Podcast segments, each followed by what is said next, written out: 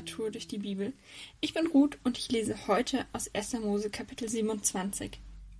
In dem Kapitel ruft Isaak seinen Sohn Esau zu sich und bittet ihn um Festmahl. Esau soll ein Wild jagen und Isaak will seinen Sohn, seinen Erstgeborenen, dann segnen.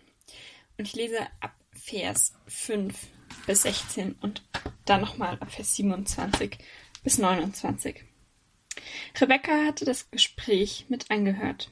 Als Esau gegangen war, um für seinen Vater das Wild zu jagen, sagte sie zu Jakob Ich habe gehört, wie dein Vater zu deinem Bruder Esau sagte Jage mir ein Stück Wild und bereite mir ein leckeres Gericht.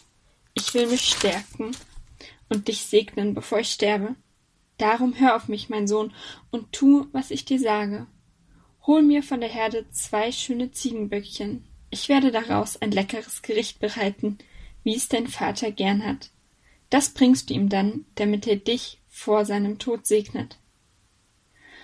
Aber Esau ist behaart und meine Haut ist glatt, erwiderte Jakob. Wenn mich nun mein Vater betastet, merkt er den Betrug, und statt mich zu segnen, verflucht er mich. Doch seine Mutter beruhigte ihn.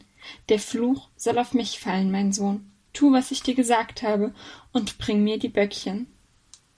Jakob holte sie, und seine Mutter bereitete ein Gericht so zu, wie sein Vater es gern hatte. Darauf holte Rebekka das Festgewand Esaus, ihres Älteren, das sie bei sich aufbewahrte, und zog es ihrem jüngeren Sohn Jakob an.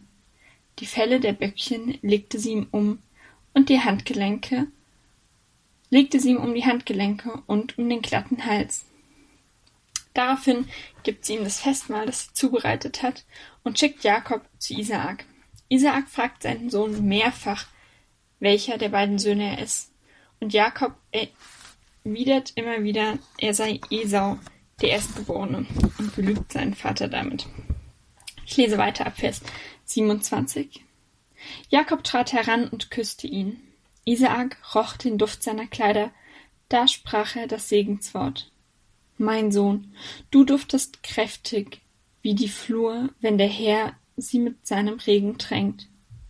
Gott gebe dir den Tau vom Himmel und mache deine Felder fruchtbar, damit sie Korn und Wein in Fülle tragen. Nationen sollen sich vor dir verneigen und Völker sollen deine Diener werden. Du wirst der Herrscher deiner Brüder sein. Sie müssen sich in Ehrfurcht vor dir beugen, Wer dich verflucht, den soll das Unglück treffen. Doch wer dir wohl will, der soll gesegnet sein. Jakob geht dann von seinem Vater weg und kurz darauf kommt Esau, der eigentlich ältere und erstgeborene Sohn, ebenfalls zu seinem Vater und bittet um den Segen. Isaac trifft daraufhin der Schlag. Ähm, er ist total verwirrt und fragt sich, wer der andere Mann, die andere Person war, die dann gerade bei ihm war, die er gesegnet hat. Man muss dazu sagen, Isaac ist schon sehr alt und sieht nicht mehr so gut, ähm, wozu es zu diesem Missverständnis kommen konnte oder weshalb der Betrug von Jakob und seiner Mutter Rebecca nicht direkt aufgeflogen ist. Die beiden haben aber auch ganz schön getrickst und sämtliche ähm, ja, sämtliche Tricks ausgegraben, um Isaac zu betrügen. Esau bittet ganz jämmerlich um einen Segen seines Vaters und Isaac muss ihm sagen, ich habe bereits dein, äh, deinen Bruder gesegnet, ich habe keinen Segen mehr für dich. Lies gerne das Kapitel ganz durch, dann ähm, weißt du, wovon ich jetzt gerade gesprochen habe. Als ich die Verse gelesen habe oder das Kapitel gelesen habe, habe ich echt gestaunt und dachte, ey, wie krass. Erbstreitereien sind ganz offensichtlich kein neuer Trend aus irgendwelchen TV-Sendungen. Die Bibel kennt sie nämlich auch schon, und zwar Erbbetrug vom Feinsten. Wir lesen, oder ich habe gerade gelesen, wie Rebecca ihren Sohn dazu anstiftet, seinem Bruder das Erbe streitig zu machen. Der Segen, den Isaak seinem Erstgeborenen gibt, ist was total Wertvolles. Und ähm, am Ende des Kapitels liest man auch nochmal, als Esau Isaak bittet, ihn nicht auch noch zu segnen, da sagt Isaak was, was eher wie ein Fluch klingt als wie ein Segen. Und er sagt, hey, ich habe nichts mehr, was ich dir noch geben könnte. Ich habe deinen Bruder bereits gesegnet. Er hat sein Erbe quasi schon an Jakob ausgezahlt und Esau geht leer aus.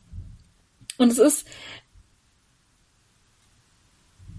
ja irgendwie voll das ein, ein Riesenbetrug, auf den Jakob sich da einlässt. Und ich habe mich gefragt, wie kommt es dazu, dass Rebecca ihre beiden Söhne so gegeneinander ausspielt?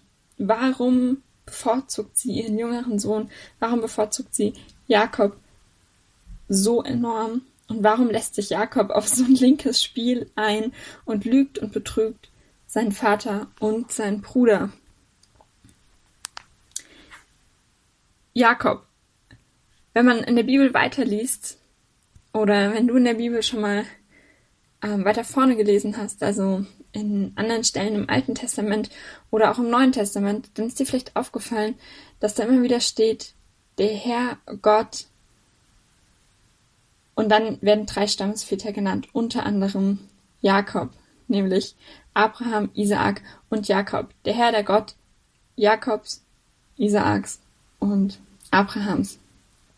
Und Jakob wird damit später in der Bibel immer wieder als einer der drei Stammesväter Israels genannt, also einer der drei Stammesväter von dem Volk, das Gott sich erwählt hat. Und als ich die Geschichte gelesen habe, dachte ich, ey, wie krass ist das denn? Ist dir wirklich niemand Besseres über den Weg gelaufen, Gott, den du zum Stammesvater für dein Volk ausgewählt hast? Und dann habe ich mich gefragt, was mir das über Gott sagt, dass er so jemanden zum Stammesvater macht. Und ich bin ja zu dem Entschluss gekommen, dass ganz egal, was du, was ich in meinem Leben verbockt habe, ganz egal, ja, was ich vielleicht schon als falsch gemacht habe und auf welche miesen Spielereien ich mich schon eingelassen habe, Gott ist mit seiner Geschichte noch nicht am Ende. Und Gott segnet dich und ja, will dich auch zum Segen setzen.